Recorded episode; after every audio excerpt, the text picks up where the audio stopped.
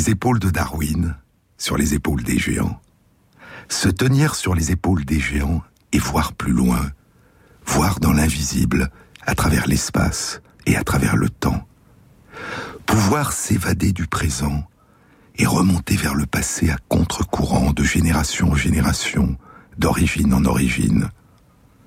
Nous sommes faits de mémoire, de l'empreinte qui demeure en nous de ce qui a disparu, et nous portons en nous d'innombrables traces de la succession des ancêtres qui nous ont donné naissance. Sur les épaules de Darwin, Jean-Claude Amezen sur France Inter. À chaque génération, surviennent de petites variations entre parents et enfants, et entre les différents enfants, ce que Darwin appelait la descendance avec modification.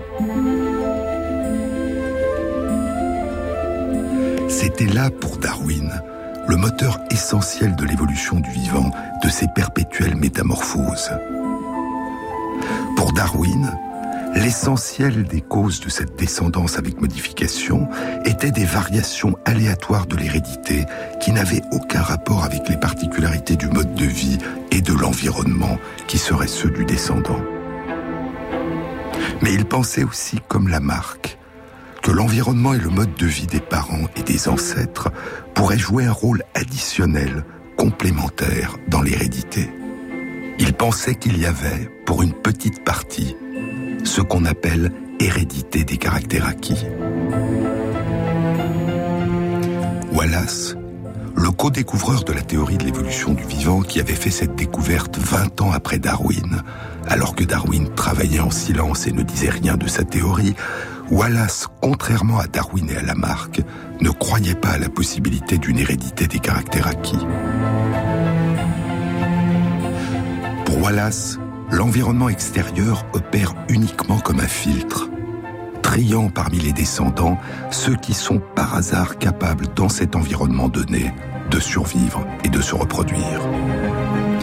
Darwin cherchera toute sa vie à découvrir les lois de la nature à l'œuvre dans l'hérédité, et il échouera. La publication de Grégor Mendel, qui exposait la découverte de la génétique, est demeurée confidentielle, et la génétique ne sera redécouverte qu'en 1900, 18 ans après la mort de Darwin. Durant la première moitié du XXe siècle, une synthèse moderne sera réalisée entre la théorie darwinienne et la génétique. Puis l'ADN sera découvert, l'acide désoxyribonucléique, la molécule qui est le support matériel des gènes, et cette découverte confirmera la parenté invisible entre tous les êtres vivants et l'existence de leur généalogie commune. Les variations de l'hérédité seront considérées comme uniquement liées aux variations de la séquence de l'ADN et strictement indépendantes des variations de l'environnement. L'environnement extérieur n'opère que comme un simple filtre. Et l'idée de Darwin, empruntée à Lamarck, concernant la participation mineure d'une hérédité des caractères acquis, sera considérée par ses successeurs comme une erreur due au fait qu'ils ne pouvaient connaître la génétique. Et toute suggestion en faveur de l'existence d'un effet direct de l'environnement sur l'hérédité sera rejetée comme une hérésie scientifique et de manière paradoxale comme une hérésie anti-darwinienne. Mais à partir de la fin du XXe siècle, la grande aventure de l'épigénétique, l'étude des effets de l'environnement sur les façons dont les cellules et les corps utilisent leurs gènes allait révéler sous une forme que Darwin n'aurait pas pu imaginer l'intérêt de certaines de ses intuitions que ses successeurs avaient radicalement écartées. Épigénétique, c'est-à-dire littéralement au-dessus, à côté, en plus, au-delà de la séquence des gènes transmises par les parents à leurs enfants. L'épigénétique, un domaine de recherche actuellement en pleine expansion qui explore la complexité des interactions entre gènes et environnement.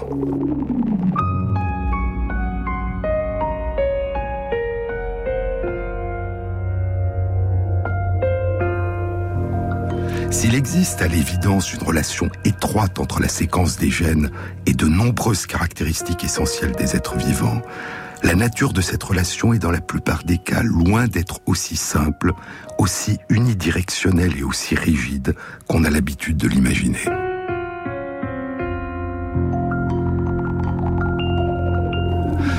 Aujourd'hui a commencé, selon les mots d'Henri Atlan, la fin du tout génétique.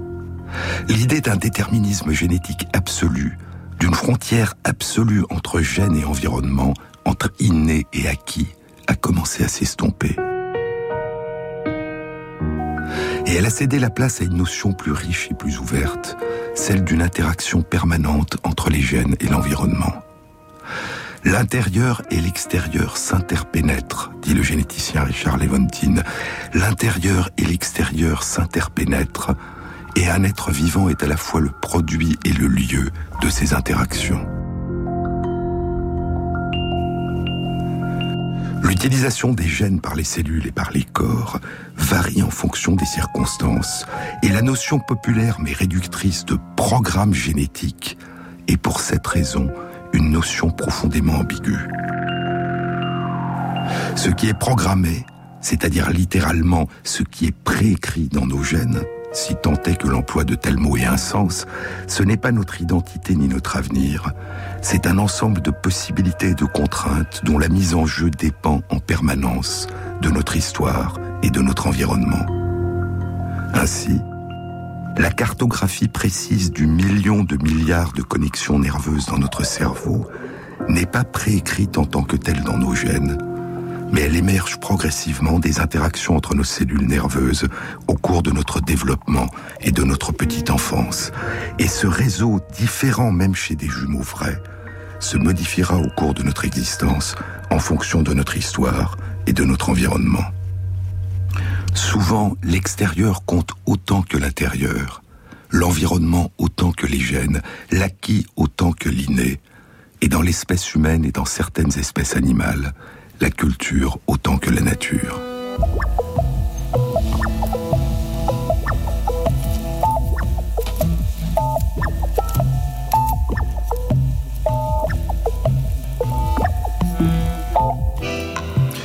L'environnement influe sur la manière dont sont utilisés les gènes et dans différentes espèces vivantes. Différentes composantes de l'environnement se réimpriment à chaque génération, influençant la façon dont les corps se construisent. Chez certaines tortues et chez les crocodiles, le sexe n'est pas déterminé par des gènes de masculinité ou de féminité, mais par l'un des éléments de l'environnement de l'œuf, la température extérieure, qui influencera la façon dont certains gènes seront utilisés par certaines cellules du corps en train de se développer. Et les cerveaux de deux embryons génétiquement identiques répondront à différentes températures qui varient en fonction des saisons et durant les saisons, en produisant différentes hormones sexuelles qui détermineront la construction d'un corps mâle ou femelle. Dans d'autres espèces, je vous en ai déjà parlé, c'est la nature de l'environnement social, les modalités d'interaction avec d'autres membres de la même espèce qui influeront sur les modalités de construction du corps. Ainsi, chez certains poissons, leur environnement social peut, à l'âge adulte, entraîner un changement de sexe. Chez les insectes sociaux comme les abeilles, une cellule œuf peut se développer selon deux modalités radicalement différentes en fonction d'une composante de son environnement extérieur, la nature de la nourriture fournie par les ouvrières, du pollen ou de la gelée royale.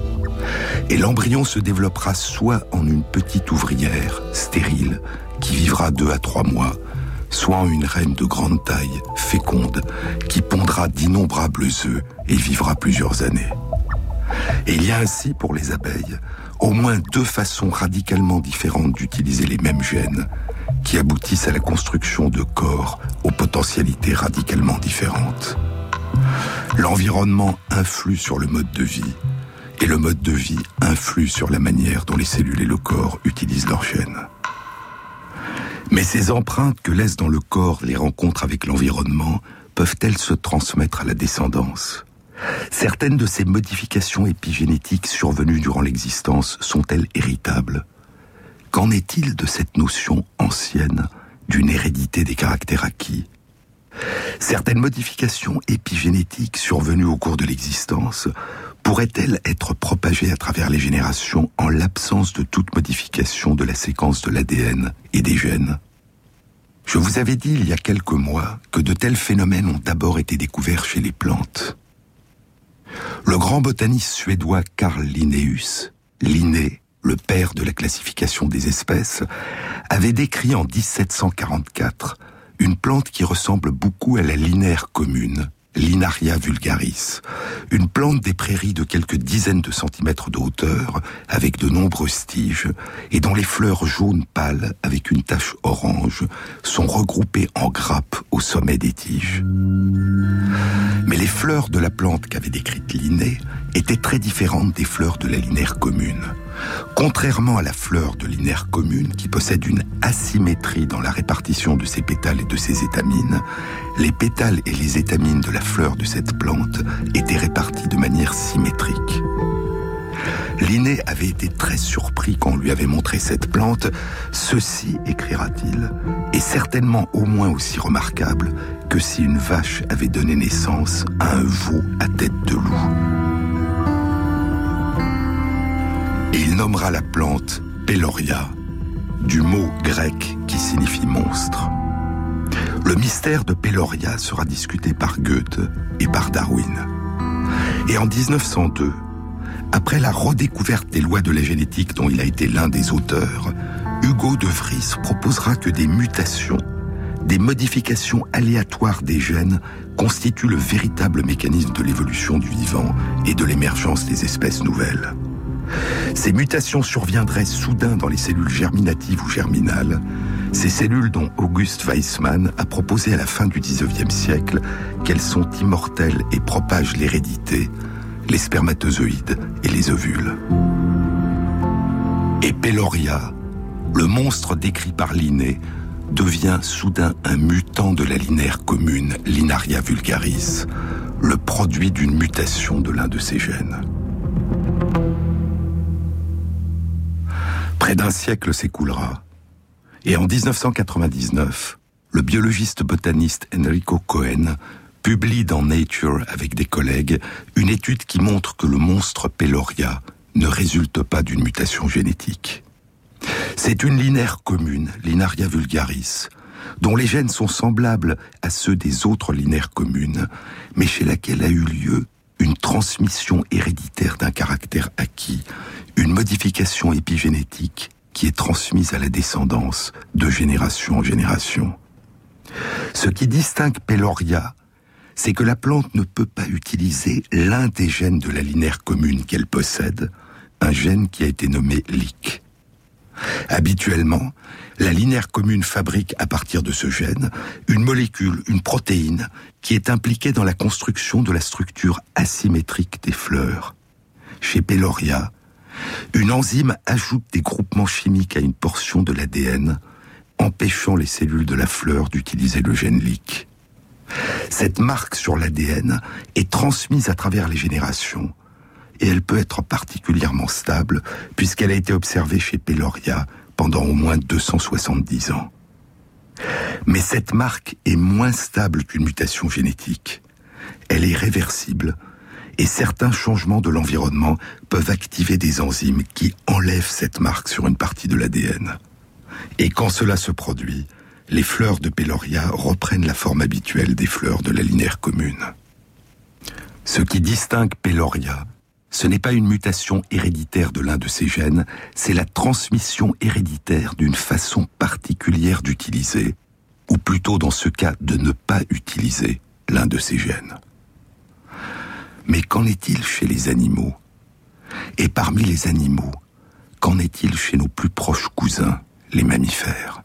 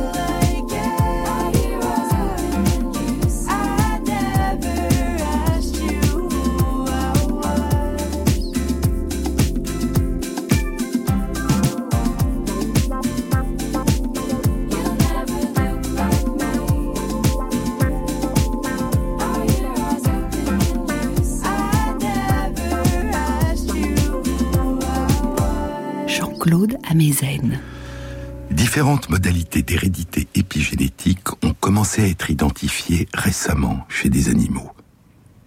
Chez un tout petit animal, un petit ver transparent de 1 mm de long, le nématode Cenorhabditis elegans, dont le corps adulte n'est composé que de moins de 1000 cellules, un tout petit animal dont les derniers ancêtres communs aux nôtres vivaient probablement il y a 700 millions d'années. Il y a quatre ans, en 2010, une étude était publiée dans Nature par Eric Greer, Anne Brunet de l'université Stanford en Californie et leurs collègues. L'équipe d'Anne Brunet avait découvert une mutation d'un gène qui augmente d'un tiers la durée de vie maximale du petit ver. Ce gène muté est utilisé à la fabrication d'une enzyme qui entraîne un changement de conformation de l'une des molécules de l'une des protéines qui entourent l'ADN, modifiant ainsi l'accessibilité de l'ADN et donc la possibilité pour les cellules d'utiliser certains de leurs gènes, une modification épigénétique qui aboutit à une augmentation d'un tiers de la durée de vie.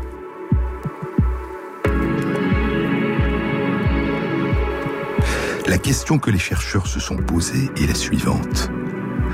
Si on supprime cette mutation, si on remplace le gène muté par l'exemplaire habituel du gène, est-ce que cette modification de l'accessibilité de l'ADN et cette augmentation de la durée de vie vont quand même être transmises à la descendance? L'étude indique que c'est le cas. Cette modification est transmise aux descendants ainsi que l'allongement d'un tiers de la durée de vie. Et ces descendants la transmettent à leur tour à leurs propres descendants, qui la transmettent à leur tour à leurs propres descendants. Ainsi, cette modification épigénétique, cette modification dans la façon d'utiliser certains gènes et l'augmentation de durée de vie qui en résulte se transmettent au long de trois générations jusqu'aux arrière-petits-enfants. Comme une empreinte, comme une mémoire ancienne de la présence dans le passé, chez l'un des ancêtres, d'une séquence d'ADN qui n'a pas été transmise, mais qui continue à travers les générations à exercer indirectement son effet, comme la lumière qui nous parvient à travers l'espace d'une étoile aujourd'hui disparue. Mais au long des générations, cette lumière, cette empreinte va disparaître.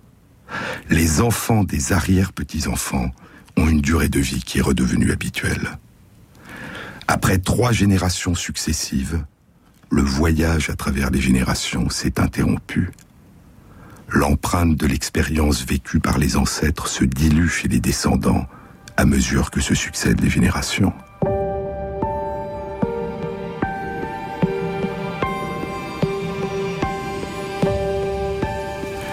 La même année, en 2010, Jean-Jacques Rémy de l'unité de neurobiologie du CNRS de Marseille publie des résultats encore plus surprenants.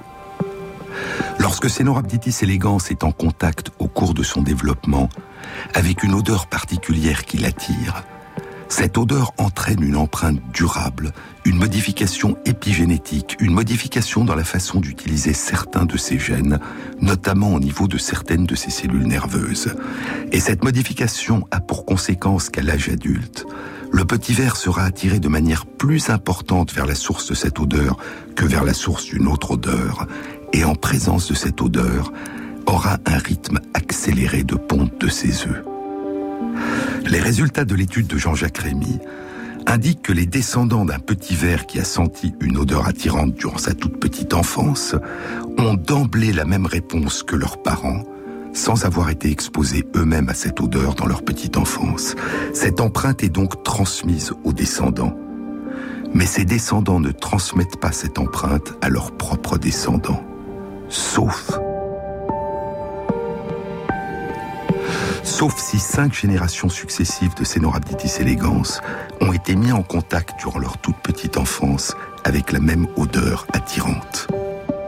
Alors, à partir de la sixième génération, l'empreinte sera héritée par les enfants et les petits-enfants et les arrière-petits-enfants et ainsi de suite, pendant au moins 40 générations successives, sans qu'aucun de ces vers n'ait été en contact avec cette odeur durant sa petite enfance.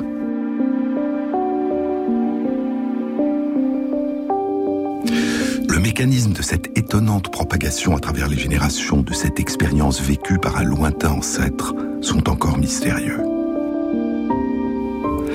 Mais qu'en est-il chez nos proches cousins, les mammifères? Qu'en est-il chez les souris? Deux études publiées en 2010, l'une dans Nature et l'autre dans Cell, indiquaient que chez les souris et les rats, le régime alimentaire d'un père pouvait exercer une influence sur la façon dont ses descendants allaient utiliser un certain nombre de leurs chaînes dans des organes qui participent au stockage et à la consommation d'énergie, les cellules du pancréas qui produisent l'insuline ou les cellules du foie. Ainsi, l'une des études indiquait qu'un régime très riche en graisse du futur père, qui se traduisait par une obésité et une forme de diabète, conduisait à une obésité et une forme de diabète chez un grand nombre de souriceaux femelles auxquels il avait donné naissance. Et l'autre étude indiquait qu'un régime pauvre en protéines du futur père conduisait à des modifications de fonctionnement du foie et à des modifications de production du cholestérol chez les souriceaux mâles et femelles auxquels il avait donné naissance. Une forme d'empreinte paternelle liée au mode de vie du père.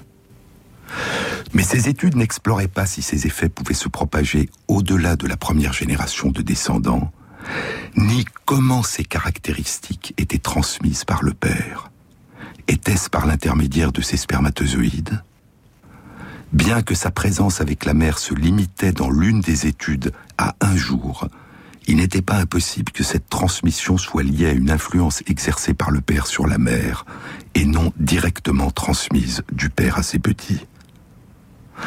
Deux études, l'une publiée durant l'automne 2013 dans le FACEP Journal par des équipes de chercheurs d'Australie et de Nouvelle-Zélande, et l'autre publiée en février 2014 dans les comptes rendus de l'Académie des sciences des États-Unis par des chercheurs de Chine, rapportaient des résultats similaires.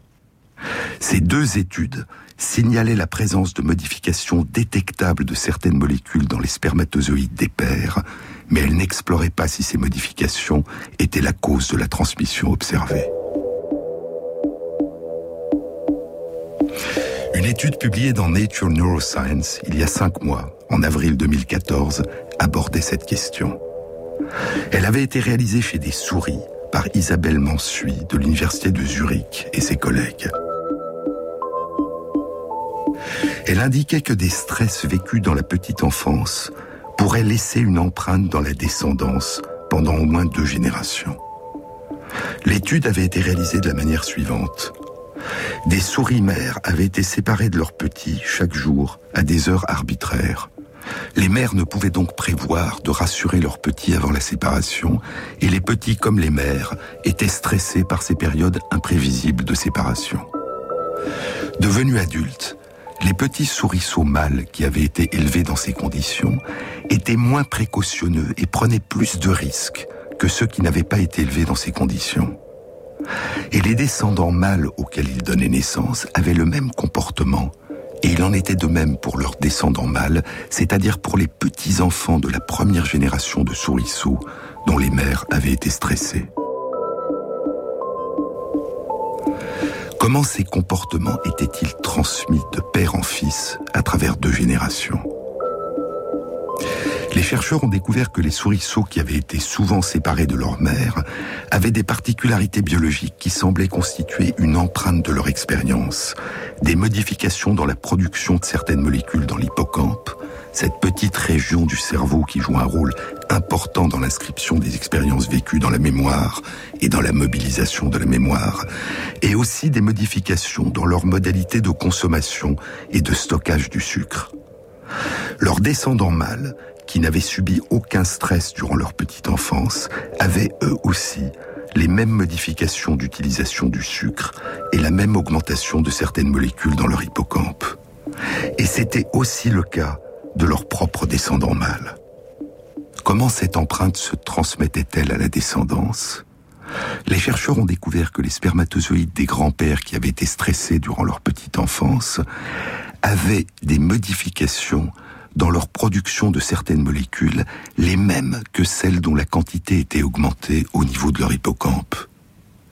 Mais l'empreinte des pères sur leurs enfants était-elle due à une modification de leurs spermatozoïdes ou pouvait-elle être due à un effet qu'ils auraient communiqué à la mère par leur comportement particulier lors de leur accouplement? Pour explorer le mécanisme de cette transmission, les chercheurs ont prélevé les spermatozoïdes de ces souriceaux devenus adultes et les ont utilisés pour réaliser une fécondation in vitro, une FIV, avec des ovules de souris femelles non stressées, qui ont ensuite porté les embryons créés en tube à essai et donné naissance aux descendants de ces pères qui avaient été stressés durant leur petite enfance. Il n'y avait donc jamais eu de contact entre le père et la mère, ni entre le père et ses enfants. Et les souriceaux mâles présentaient le même comportement, les mêmes modifications de consommation du sucre et la même augmentation de production de certaines molécules dans leur hippocampe. Les modifications subies par les spermatozoïdes de leur père semblaient donc bien être la source de la transmission héréditaire de cette empreinte que le stress avait laissée chez leur père. Et ainsi, par un mécanisme encore inconnu, une modification du comportement, une diminution de la peur et une plus grande prise de risque, et un certain nombre de caractéristiques du fonctionnement du corps et du cerveau ressurgissent à travers quelques générations, de père en fils, comme un lointain écho au traumatisme vécu par un grand-père dans sa petite enfance. Fils de bourgeois ou fils d'apôtre, tous les enfants sont comme les vôtres, fils de César ou fils de rien tous les enfants sont comme le tien, le même sourire, les mêmes larmes, les mêmes alarmes, les mêmes soupirs, fils de César ou fils de rien tous les enfants sont comme le tien. Ce n'est qu'après, longtemps après, les fils de sultan, fils de fakir tous les enfants ont un empire sous voûte d'or, sous toit de chaume. Tous les enfants ont un royaume, un coin de vague, une fleur qui tremble, un oiseau mort qui leur ressemble. Fils de sultan, fils de fakir, tous les enfants ont un empire. Ce n'est qu'après, longtemps après, mes fils de ton fils, mon fils des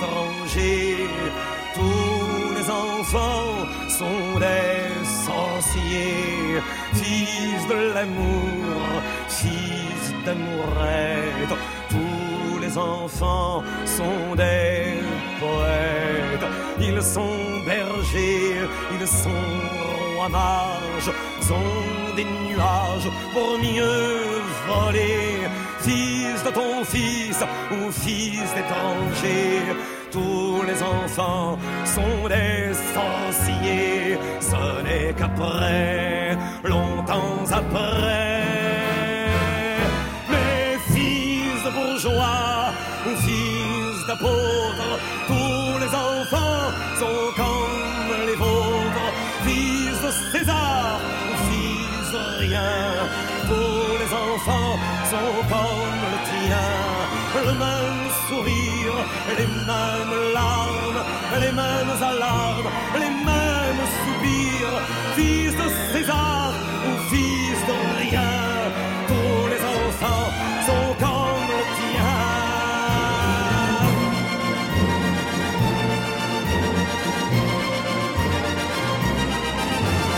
Sur les épaules de Darwin, Jean-Claude Amezen sur France Inter. Une étude publiée en janvier 2014 dans Nature Neuroscience par Brian Dias et Kerry Ressler de l'université Emory aux États-Unis suggère qu'il pourrait exister chez des souris, comme chez le petit ver transparent Cenorhabditis elegans, une transmission d'une réponse particulière à une odeur vécue par un grand-père. L'étude concernait la transmission héréditaire d'un apprentissage conditionné, une forme d'apprentissage qui avait été décrite au début du XXe siècle par le physiologiste russe Ivan Pavlov et appelée apprentissage conditionné ou conditionnement ou encore apprentissage associatif. Pavlov avait montré que des chiens apprenaient à réagir en salivant au bruit d'une sonnerie, à condition que la sonnerie ait été auparavant associée de façon répétée à l'apport de nourriture. Si un stimulus non dangereux, une sonnerie ou un flash de lumière ou une odeur particulière est présenté à des souris en association avec un événement désagréable, au bout de quelques présentations simultanées, la sonnerie ou la lumière ou l'odeur particulière, à elle seule, provoquera la peur ou le retrait. Et l'apprentissage de cette association s'accompagne chez la souris d'une reconfiguration de certains réseaux de cellules nerveuses dans son cerveau. L'association s'est inscrite dans la mémoire. Brian Dias et Kerry Ressler ont exposé cinq fois par jour, durant trois jours, des souris mâles à un événement désagréable qui était associé à une odeur sucrée, l'odeur de l'acétophénone, qui ressemble à une odeur d'amande. Au bout de ces trois jours, les souris avaient une réaction d'immobilisation en présence de cette odeur. Dix jours plus tard, les chercheurs ont mis ces souris mâles en présence de souris femelles et une grande proportion des enfants nés de ces unions, environ la moitié, montraient à leur tour une réaction d'immobilisation en présence de cette même odeur. Ce n'était pas le cas pour d'autres odeurs, et cette odeur n'avait pas d'effet chez des enfants de souris qui n'avaient pas vécu cet apprentissage particulier. Cette transmission était aussi observée lorsque la fécondation se faisait in vitro par une five dans un tube à essai. C'était donc les spermatozoïdes du père qui semblaient avoir été modifiés par l'apprentissage qu'il avait vécu. Et cette modification semblait transmettre la réaction d'immobilisation à une odeur, l'odeur d'acétophénone. Et les petits transmettent à leur tour cette réaction à une proportion importante de leurs propres petits. Et ainsi, les petits enfants, en respirant l'odeur d'amande douce, vivent une sensation de déjà vu, ou plutôt de déjà senti, qui renvoie à ce qu'a vécu, a senti leur grand-père. Comment se fait cette transmission? On ne le sait pas. Mais des affirmations extraordinaires requièrent des preuves extraordinaires. Et cette étude demande encore à être confirmée. Il reste à comprendre par quel mécanisme ces différentes empreintes dont je vous ai parlé pourraient être transmises. Si les mécanismes font partie de ceux qui sont connus aujourd'hui, l'exploration devrait avancer très vite. En revanche, s'il s'agit de mécanismes encore inconnus ou peu connus, personne ne peut prédire quand ces mystères seront déchiffrés. Il y a des circonstances où c'est la collectivité elle-même qui réinscrit à chaque génération, chez les descendants, l'empreinte qu'elle a elle-même reçue de ses ancêtres. Mais il y a une forme entièrement différente d'hérédité épigénétique, dans laquelle la propagation héréditaire ne résulte pas d'une transmission de parents à descendants d'un constituant biologique par les spermatozoïdes ou par les ovules. La manière dont on aborde une question détermine souvent le champ des réponses possibles. Il existe des lignées de souris et de rats créées en laboratoire dont tous les individus sont génétiquement identiques. Ces différentes lignées se distinguent souvent par des différences dans la façon de se comporter ou de réagir à leur environnement. Par exemple, à l'âge adulte, un degré d'anxiété plus ou moins important, une façon différente de ressentir son environnement et d'y répondre, et une capacité différente de mémorisation, une façon différente d'enregistrer la nouveauté et de mobiliser cette empreinte. Parce que l'idée était que ces différences héréditaires ne pouvaient être dues qu'aux différences génétiques entre ces lignées, les recherches visaient à identifier les gènes particuliers ou les séquences d'ADN particulières qui déterminaient chez ces animaux leur caractère plus calme ou plus anxieux, ou telle ou telle capacité de mémorisation, ou telle ou telle modalité de construction du cerveau. En 1999, une équipe de chercheurs animée par Michael Miney à l'université McGill à Montréal a commencé à aborder la question d'une façon radicalement différente. Ils se sont focalisés sur l'étude de deux lignées, l'une calme, l'autre plus anxieuse, avec des capacités de mémorisation différentes. Dans ces lignées, ces différences de comportement sont associées à un niveau biologique, à des différences dans certaines régions du cerveau, dans la quantité de récepteurs pour certaines hormones, les hormones dites de stress, les hormones glucocorticoïdes. Les chercheurs se sont demandé ce qui se produirait s'ils confiaient un nouveau-né de la lignée génétique à comportement calme à une mère adoptive de la lignée génétique à comportement anxieux ou l'inverse. Et la réponse a été la suivante. Le nouveau-né manifeste à l'âge adulte un comportement et dans son cerveau des degrés d'expression de récepteurs hormonaux identiques à ceux de sa mère d'adoption et non pas de ses parents génétiques. Mais, plus étonnant encore, si le nouveau-né confié à une mère adoptive était une femelle, une fois devenue adulte, elle allait donner elle-même naissance à des descendants qui, à l'âge adulte, auraient les comportements et les caractéristiques du cerveau de leur grand-mère d'adoption et pas ceux de leurs grands-parents génétiques. Quel pouvait être le mécanisme de cette hérédité des caractères acquis?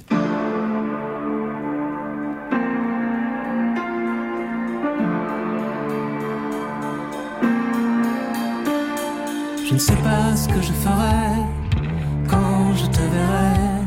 Je ne sais pas ce que je ferai mais je ne pleurerai pas. Je ne sais pas ce que je ferai quand je te verrai. Je ne sais pas ce que je ferai, mais je ne pleurerai pas. Je ne pleurerai pas. Le train du soir file vers toi, file vers toi. Du vent dans les cheveux et le bruit des essieux, le souvenir qui sont en feu. Le train du soir file vers toi, derrière les montagnes. Le dernier ferry pour le paradis, la compagnie, les soldats du corail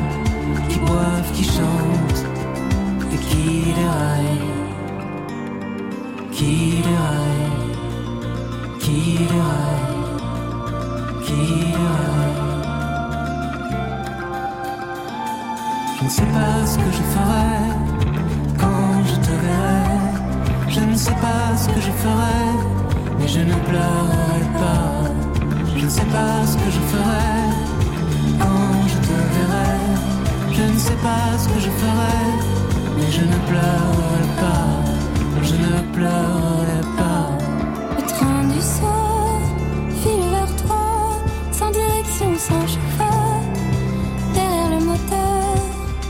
J'entends battre ton cœur, le dernier ferry pour le paradis. La mer serait-il cette nuit? Je ne sais pas ce que je ferai quand je te verrai.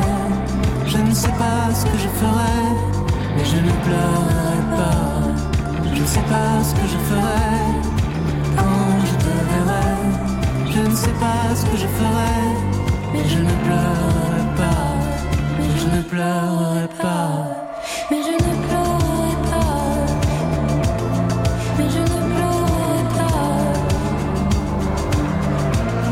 mais je ne pleurerai pas, mais je ne pleurerai pas. France Inter sur les épaules de Darwin, Jean-Claude Amezen.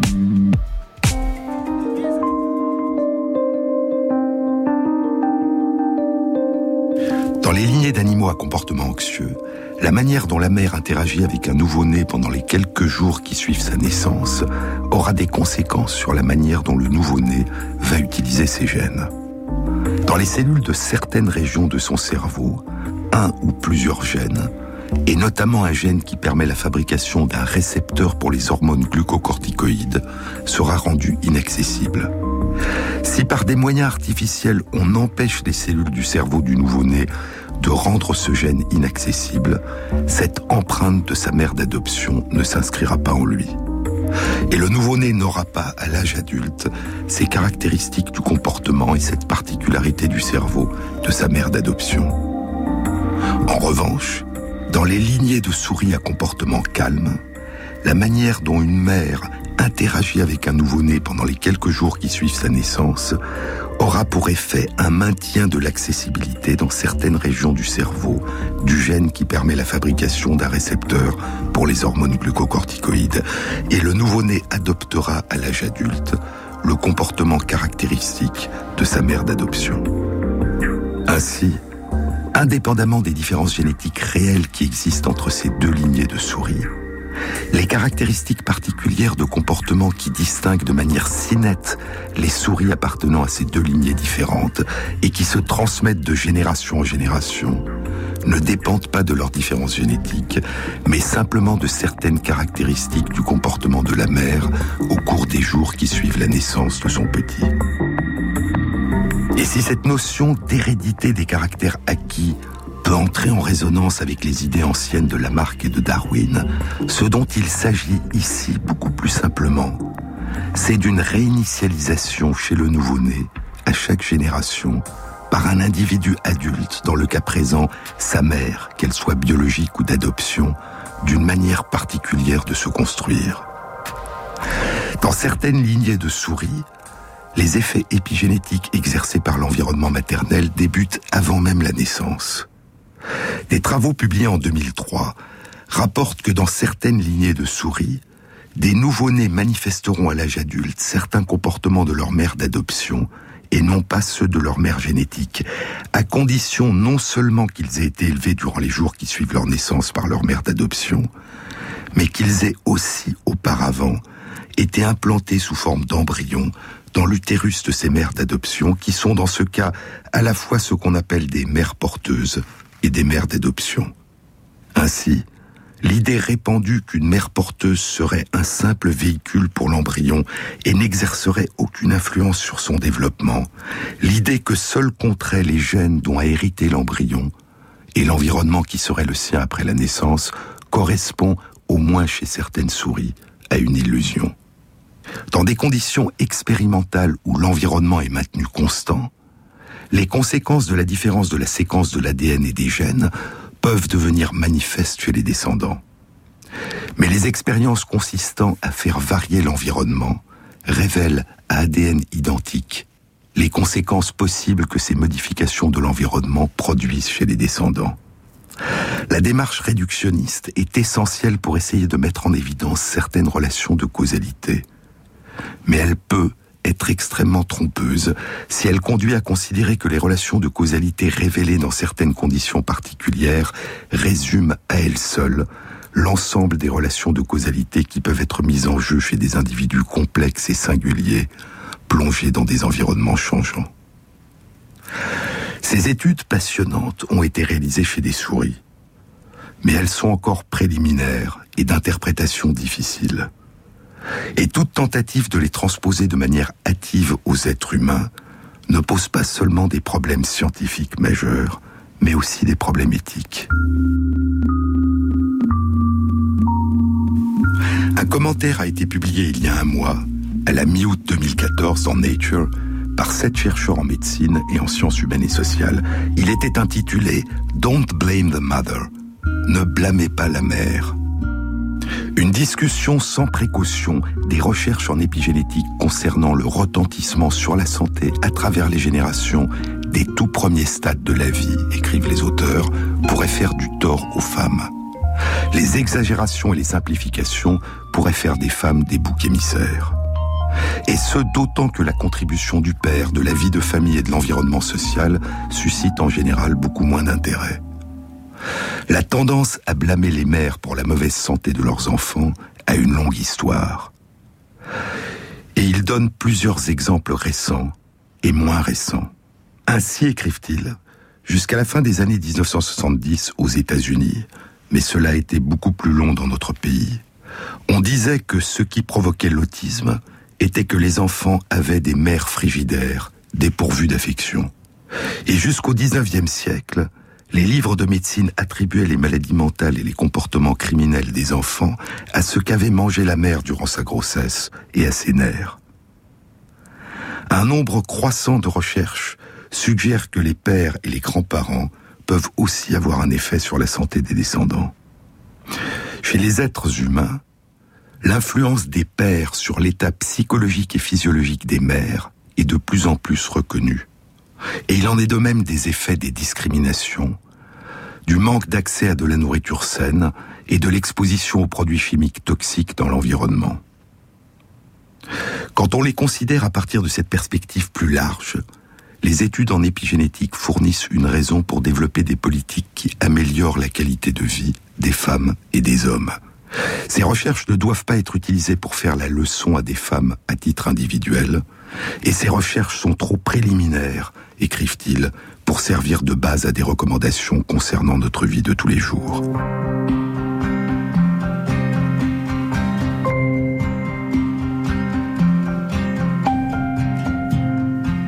Il y a au moins six problèmes à prendre en compte, poursuivent-ils. Premièrement, éviter d'extrapoler des études animales aux êtres humains sans base scientifique solide pour le faire. Deuxièmement, ne pas parler seulement des effets maternels, mais aussi des effets paternels. Troisièmement, communiquer la complexité. Expliquer que les facteurs impliqués, génétiques, liés au mode de vie, socio-économiques, environnementaux, sont souvent intriqués et mal connus. Quatrièmement, reconnaître et prendre en compte le rôle de la société. Cela implique la nécessité de choisir de promouvoir des changements sociétaux, de modifier des facteurs socio-économiques, de faire cesser des discriminations, plutôt que de promouvoir des solutions individuelles. Garder en mémoire le souvenir des excès et des dérives passées du blâmer la mère peut avoir pour effet d'atténuer la fascination pour les recherches en épigénétique, concluent les auteurs. Mais cela permettra à ce domaine important de recherche de se développer et d'améliorer la santé humaine sans enfreindre ou limiter la liberté des femmes.